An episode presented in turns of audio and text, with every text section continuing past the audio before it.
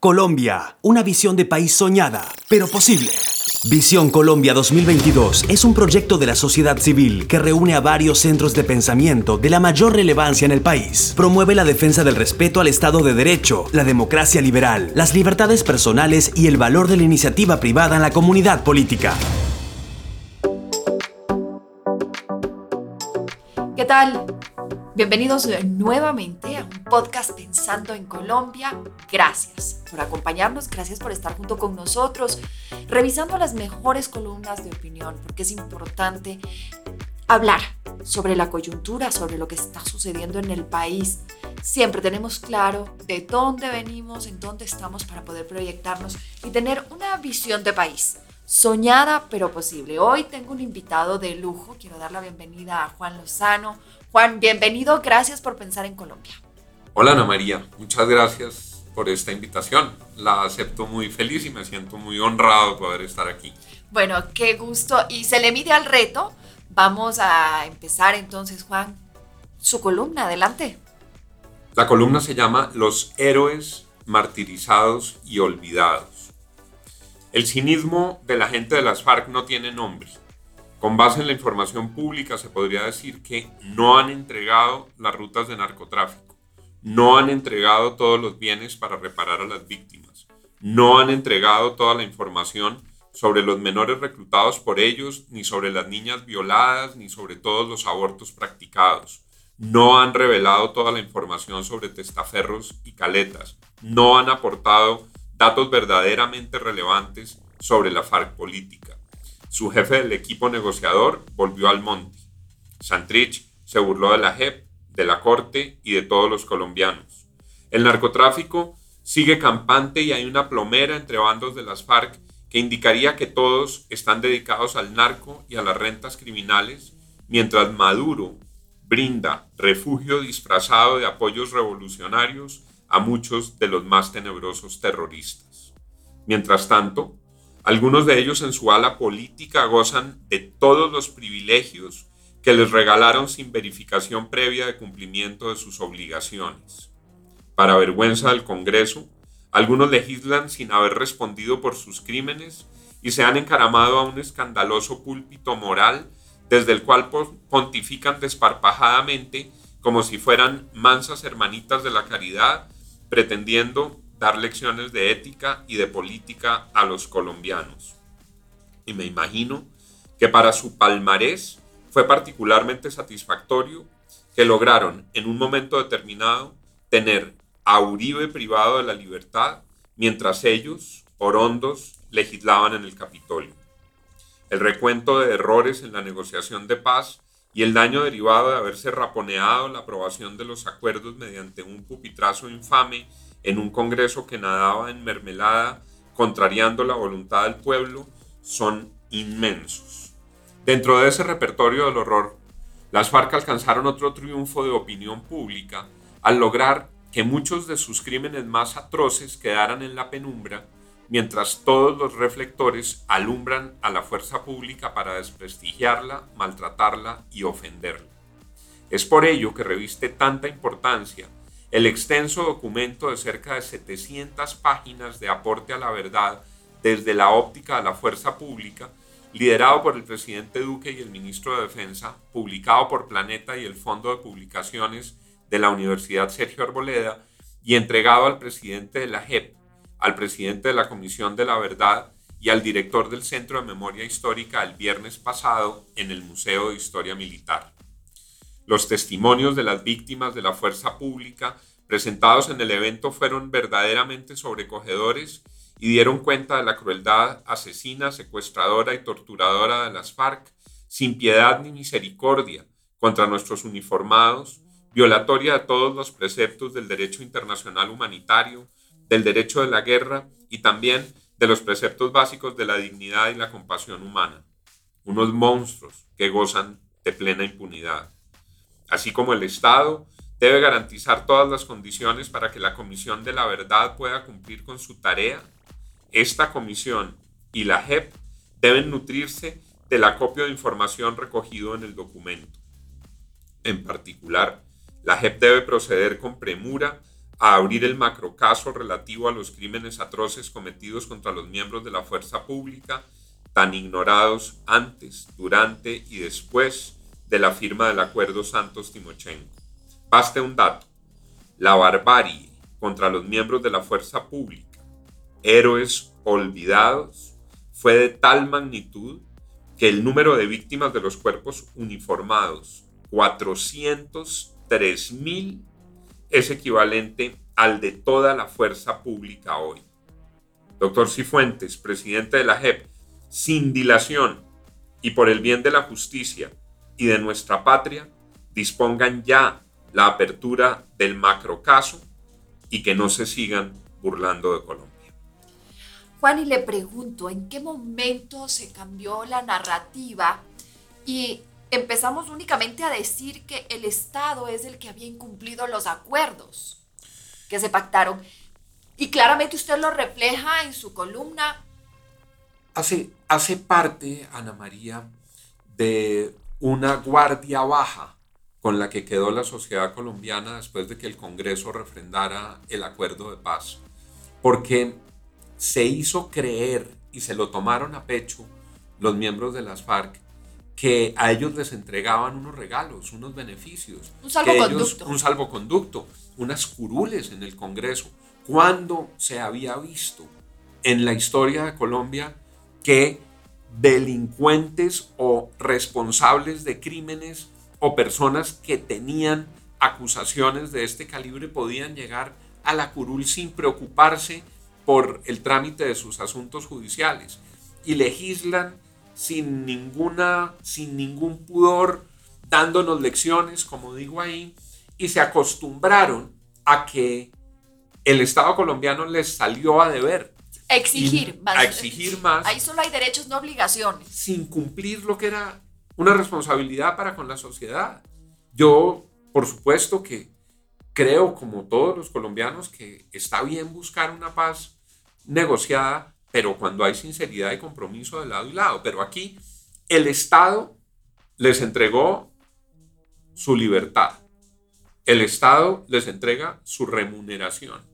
El Estado les entrega sus curules. El Estado les entrega su vida en sociedad.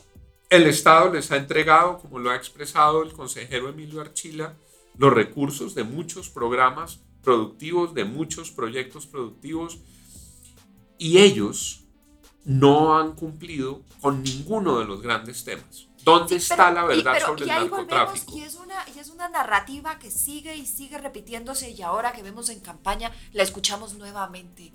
Es que el Estado ha incumplido los acuerdos, que cumplan los acuerdos y son ellos mismos los que hablan. Y vemos a una JEP y vemos a una comisión eh, floja en exigir ese cumplimiento. El caso de la JEP y por eso la columna frente a la solicitud que hizo el presidente Duque es que con 403 mil víctimas de la fuerza pública, es inexplicable que el macrocaso no esté abierto ya. Y lo digo con todo respeto por el doctor Eduardo Cifuentes, que fue mi profesor de Derecho, a quien aprecio mucho, pero no hay explicación, ni justificación, ni lógica, ni justicia en que estos episodios monstruosos, Ana María, los testimonios que contaron cuando estaban entregando esto, hasta una roca, hasta, hasta a Putin le habrían arrancado una lágrima. Hombres a los que con tatucos incineraron los de las FARC y quedaron vivos y sobre su piel en llagas les amarraban las esposas y con su piel en llagas y esposados los metían a los campos de concentración resistiéndose a darles el mínimo trato humanitario. Monstruos. Eso fue lo que les hicieron. Y eso ha pasado por debajo de los radares. Y ahora algunos pretenden decir que como hay unos temas de militares en los otros macrocasos, este no va a ser suficiente.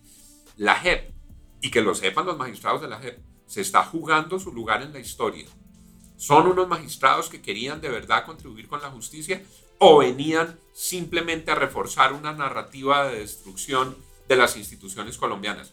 Que paguen los militares que fueron responsables de los falsos positivos. Que paguen con toda la severidad. pero que no nos venga a decir ni el doctor Cifuentes ni nadie que solo tienen que pagar los soldados porque estos 403 mil héroes martirizados y olvidados no merecen tener un macrocaso. reparación. Y por eso también, segundo componente frente a la Comisión de la Verdad, es fundamental que este insumo sea tenido en cuenta.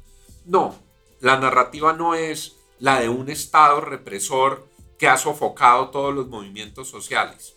Aquí ha habido represión, ha habido en algunas épocas vulneraciones de derechos humanos y seguramente otras se han prolongado. Ha habido una serie de episodios vergonzosos como los falsos positivos, pero ha habido más de lo otro. Ha habido más de una guerrilla narcotraficante, ha habido más de una guerrilla asesina, ha habido más de una guerrilla terrorista, ha habido más de una guerrilla que abandonó la razón de sus luchas para dedicarse a ser los aliados en el mundo criminal del régimen vecino, estructurado a partir de rentas ilícitas, de minería ilegal y de narcotráfico.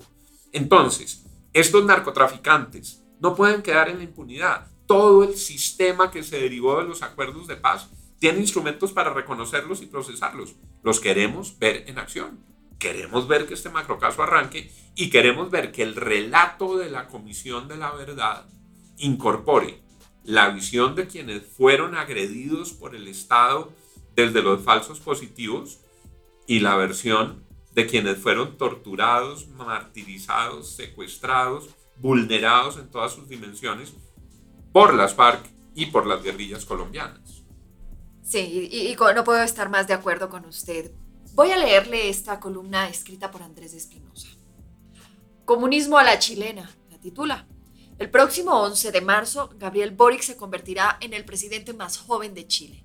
Con escasos 35 años, el joven político que sufre de trastornos obsesivos compulsivos, sin grado universitario ni experiencia en los asuntos de Estado, pero curtido en las protestas estudiantiles desde el año 2011, enfrentará en pocos días el mayor desafío político de la historia democrática chilena desde 1990. El presidente electo Boric llega al Palacio de la Moneda apoyado en una coalición política liderada por el Partido Comunista Chileno que desde el comienzo de su administración intentará controlar las riendas de un gobierno con reconocidas minorías en ambas cámaras. Así las cosas, la gobernabilidad será uno de los mayores retos del presidente, afectada de manera creciente por el desorden y el maximilismo refundacional que se observa en la convención constituyente que deberá entregarle al pueblo chileno una nueva Carta Magna en el mes de julio. El presidente electo Boric ha hecho un esfuerzo considerable para alejarse de la izquierda radical comunista que lo caracteriza, para intentar aterrizar en el terreno de la socialdemocracia, que lo permitió retomar con éxito la derrota inicial de la primera vuelta presidencial y ganarle en la segunda con un amplio margen a su contrincante de derecha.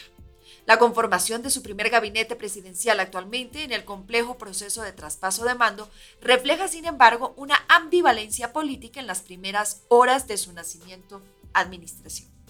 Sobresalen Camila Vallejo, de 33 años, comunista hasta los tuétanos, designada ministra secretaria general del gobierno, Mario Marcel, ingeniero comercial de la Universidad de Chile con maestría en economía de la Universidad de Cambridge, quien deja la presidencia del Banco Central y pasa al Ministerio de Hacienda.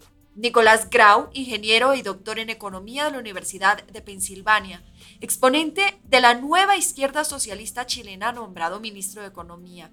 Y Maya Fernández Allende, bióloga y médico veterinaria del Partido Socialista de Chile, investida ministra de Defensa por ser nieta del expresidente comunista Salvador Allende, quien luce revanchista e impreparada para el cargo.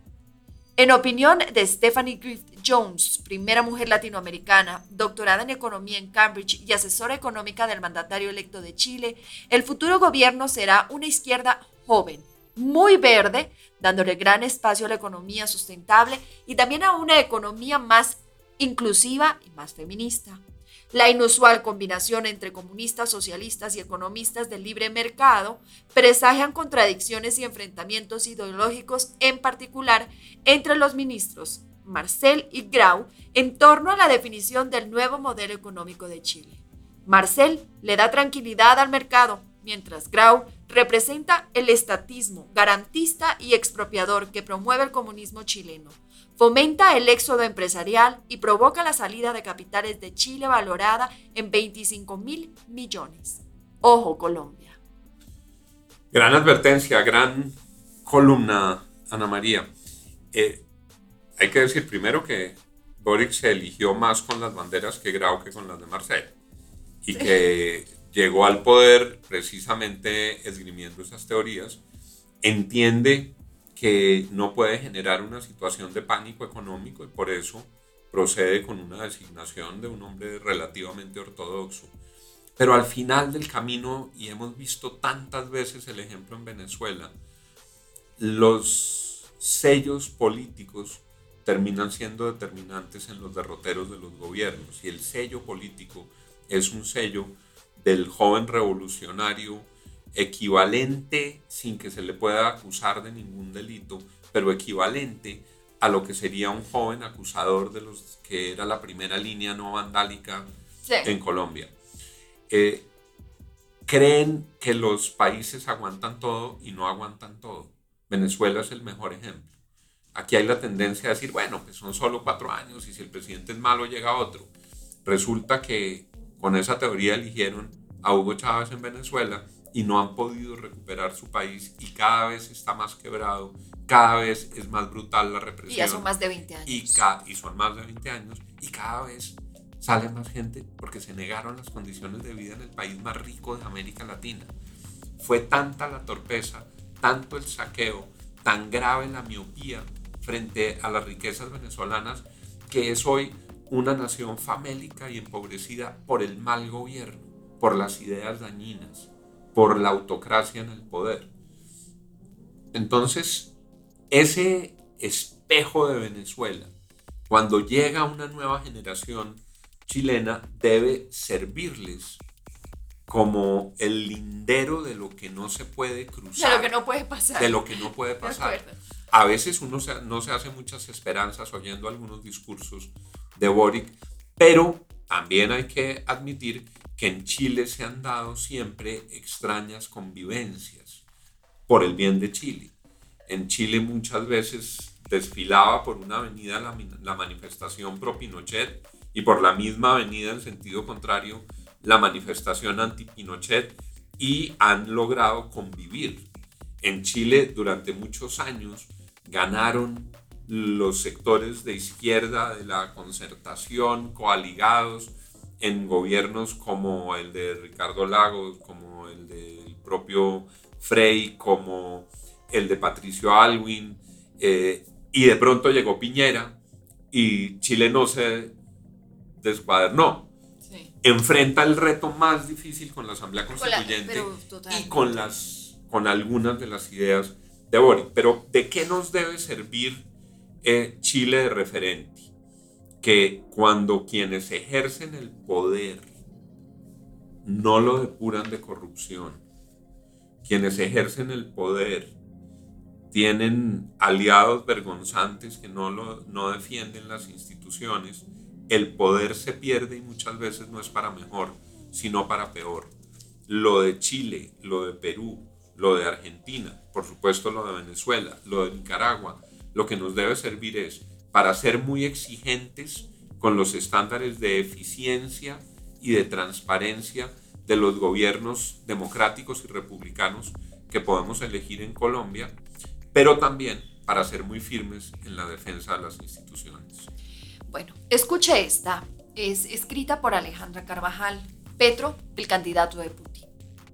Esta alianza lleva años desarrollándose. Los colombianos deben ponerle freno a las urnas en medio de la comunicación y redes sociales. Nuestra democracia está bajo amenaza. Con el pasar de las horas, en lugar de avisorarse una salida diplomática y fin de la invasión de Rusia a Ucrania, la situación tiende a empeorar, llegando prácticamente a un punto de no retorno, un hecho lamentable y triste en el que se descarta, no se descarta una tercera guerra mundial. La aprobación del referendo constitucional de Bielorrusia, que permite que ese país deje de ser un Estado no nuclear, es sumamente peligrosa. Actualmente Bielorrusia es aliado de Putin, lo cual lo convierte esta acción en una amenaza adicional para toda Europa, pues allí ¿podrá Rusia alojar armamento nuclear y, de ser el caso, desplegar acciones militares? La orden de Putin de poner en alerta máxima a las fuerzas de disuasión nucleares complica aún más las cosas. La respuesta de Alemania, dando un giro de 180 grados a su política en materia de defensa al anunciar la creación de un fondo especial de 100 mil millones de euros e incrementar su gasto militar en más del 2% del PIB al año, no solo sorprende, sino que evidencia la gravedad de la situación. La Unión Europea autorizó la asistencia militar a Ucrania por valor de 450 millones de euros, que podrán ser invertidos en armas letales y no letales. Hechos sin antecedentes en su historia. Suecia y Finlandia han reiterado su derecho de ser miembros de la OTAN, lo cual ha sido condenado por Rusia, amenazándolos con graves consecuencias militares y políticas. Una desescalada del conflicto parecería no factible. ¿Qué significa esto para Colombia? En el área económica las pérdidas son importantes, pues sumados Ucrania y Rusia, las exportaciones anuales en el año 2021 fueron cercanas a los 170 millones de dólares. De otro lado, las importaciones de Ucrania a Colombia fueron de 232.7 millones de dólares y las de Rusia de 540.6 millones de dólares. El conseguir otros proveedores requiere tiempo, por lo que un aumento en los precios de varios productos en nuestro país es algo certero. Si a eso sumamos la crisis mundial de los contenedores, el aumento del precio del dólar, el hackeo al INVIMA y sus efectos en el puerto de Buenaventura, así como el aumento del salario mínimo, la inflación y el golpe directo al bolsillo de los colombianos, es inminente. Más crítico aún es el panorama en materia de seguridad y soberanía. De acuerdo a varias fuentes expertas, durante años hackers rusos vienen trabajando en favor de la candidatura de Gustavo Petro, un hecho que se viene presentando desde las elecciones del año 2018. Su discurso polarizador y la desinformación son una, son una estrategia bien armada. Petro se las da de listo al decir que en lugar de preocuparnos por el conflicto en Ucrania, nos preocupemos por el nuestro, evitando con ello acusar a sus amigos los rusos. Situación análoga se presentó el año pasado cuando evitó pronunciarse sobre los reclamos más que válidos de miles de cubanos que se aglomeraron en las calles pidiendo un gobierno democrático. Lo único que dijo es que tanto en Colombia como en Cuba se impone el diálogo social, cuando sabemos que eso en Cuba no ha existido, ya que el pueblo cubano está sometido a una dictadura desde hace más de 60 años. A lo que el exalcalde de Bogotá le apuesta es hacer parte del club de los tres chiflados, Ortega en Nicaragua, Maduro en Venezuela, Díaz Canel en Cuba, aliados de Rusia en la región. Él se convertiría, de ser elegido, en el cuarto. El discurso de Putin y Maduro basan sus economías en el petróleo, del cual él es enemigo, pues pretende acabar con las exportaciones de crudo en nuestro país. Es una retórica absolutamente falsa. De hecho, les está haciendo un favor a los rusos, pues ayudaría a sus intenciones de desabastecer a la Unión Europea de ese carburante. A todas estas es claro que el candidato de Putin en Colombia es Gustavo Petro. Ese es un precedente que debe quedar claro. Postdata. Podríamos seguir el ejemplo de la Unión Europea al bloquear los medios de comunicación rusos, TR y Sputnik News, que lo único que hacen es desinformar permanentemente. Ana María, sobre esta interesante columna, unas anotaciones rápidas. Las historias de espías en los países de América Latina no hacen parte de la fantasía. El gobierno de Colombia pidió hace tres meses que se salieran del país, fueron expulsados dos diplomáticos rusos que estaban al servicio de la embajada por, según se informó en su momento, intervención en asuntos asociados con prácticas de espionaje. Y fueron retirados porque violaban la Convención de Viena. La información sobre presencia militar rusa en Venezuela es incontrovertible. Hay muchas fuentes que confirman que no es solamente una cooperación de ingenieros para el mantenimiento de los aviones Sukhoi, es una presencia asociada con la Guardia Nacional, asociada con la movilización de tropas hacia la frontera y asociada con vínculos de cooperación con sectores de la milicia venezolana. Cuando el ministro de Defensa de Colombia, Diego Molano, hizo estas denuncias, el embajador ruso en Colombia contestó de manera muy enérgica diciendo, negando algunas de estas acusaciones. Después hubo una reunión y al final lo que a mí me queda claro es que el ministro no habló sin fundamento. El ministro tenía unas pruebas, el ministro tenía una información confiable, el ministro tenía unas evidencias. El conflicto Ucrania-Rusia nos toca la puerta. El conflicto Ucrania-Rusia está en nuestra frontera, sobre todo después de que las democracias más respetables del mundo condenan la invasión, se tramita la resolución en Naciones Unidas condenando y la declaración en Naciones Unidas condenando la invasión. Y Nicolás Maduro hace una declaración de amor a Vladimir Putin. No hay duda que el aliado de Putin en este hemisferio, el principal aliado, es Maduro. Y que está dispuesto a jugársela Y que está dispuesto a jugársela toda y que está al lado nuestro. Y que tiene amor por Maduro y odio por las instituciones colombianas, como lo ha repetido muchas veces y que ha recibido la cooperación militar rusa con el mismo beneplácito con el que ha recibido a los más grandes terroristas de Colombia, los que está refugiando, que son terroristas en Colombia y grupos paramilitares aliados con el gobierno en Venezuela. Ese régimen, ese régimen es el régimen que condena y que busca que en Colombia pierdan espacio quienes hoy conducen nuestro país. Claro que hay unos vínculos muy cercanos de personas de la campaña de Gustavo Petro con muchas de esas fuerzas en Venezuela. En Colombia es un hecho notorio, conocido y además admitido por todos. Quien trajo a Hugo Chávez a Colombia se llama Gustavo Petro. A mí eso nadie me lo contó. Yo estaba en el periódico El Tiempo el día que llegó Petro con Chávez. Yo conocí a Chávez porque me lo presentó Petro cuando llegó haciendo un recorrido por los medios en Colombia. Entonces, ¿que tiene derecho a tener esa postura? Por supuesto, eso es lo que pasa en democracia. Él puede estar de acuerdo con los ideales de los rusos. Lo que no podemos hacer es cometer la ingenuidad de ignorar lo que es evidente y que escojamos. Si queremos un modelo que conduzca a Colombia por el camino de Venezuela, si queremos los aliados que tiene Venezuela, si queremos estar en el club del troglodita Ortega en Nicaragua y de la cruel y cobarde dictadura cubana. ¿Queremos eso para nuestro país o no? Entonces, el tema de Rusia es y va a ser trascendental. Y va a ser trascendental y juega en nuestro hemisferio. Para no hablar de los reiterados episodios de violación del espacio aéreo por naves rusas. Juan, le quiero agradecer mucho por haberse eh, dado el tiempo, el espacio para analizar, para pensar en Colombia, para analizar estas columnas eh, de opinión y compartirnos la suya. Gracias eh, nuevamente por haber estado aquí. Un placer, Ana María, un placer haber estado aquí. Gracias por la invitación. Y a quienes nos escuchan, gracias nuevamente por escucharnos. Recuerden visitar nuestras redes sociales.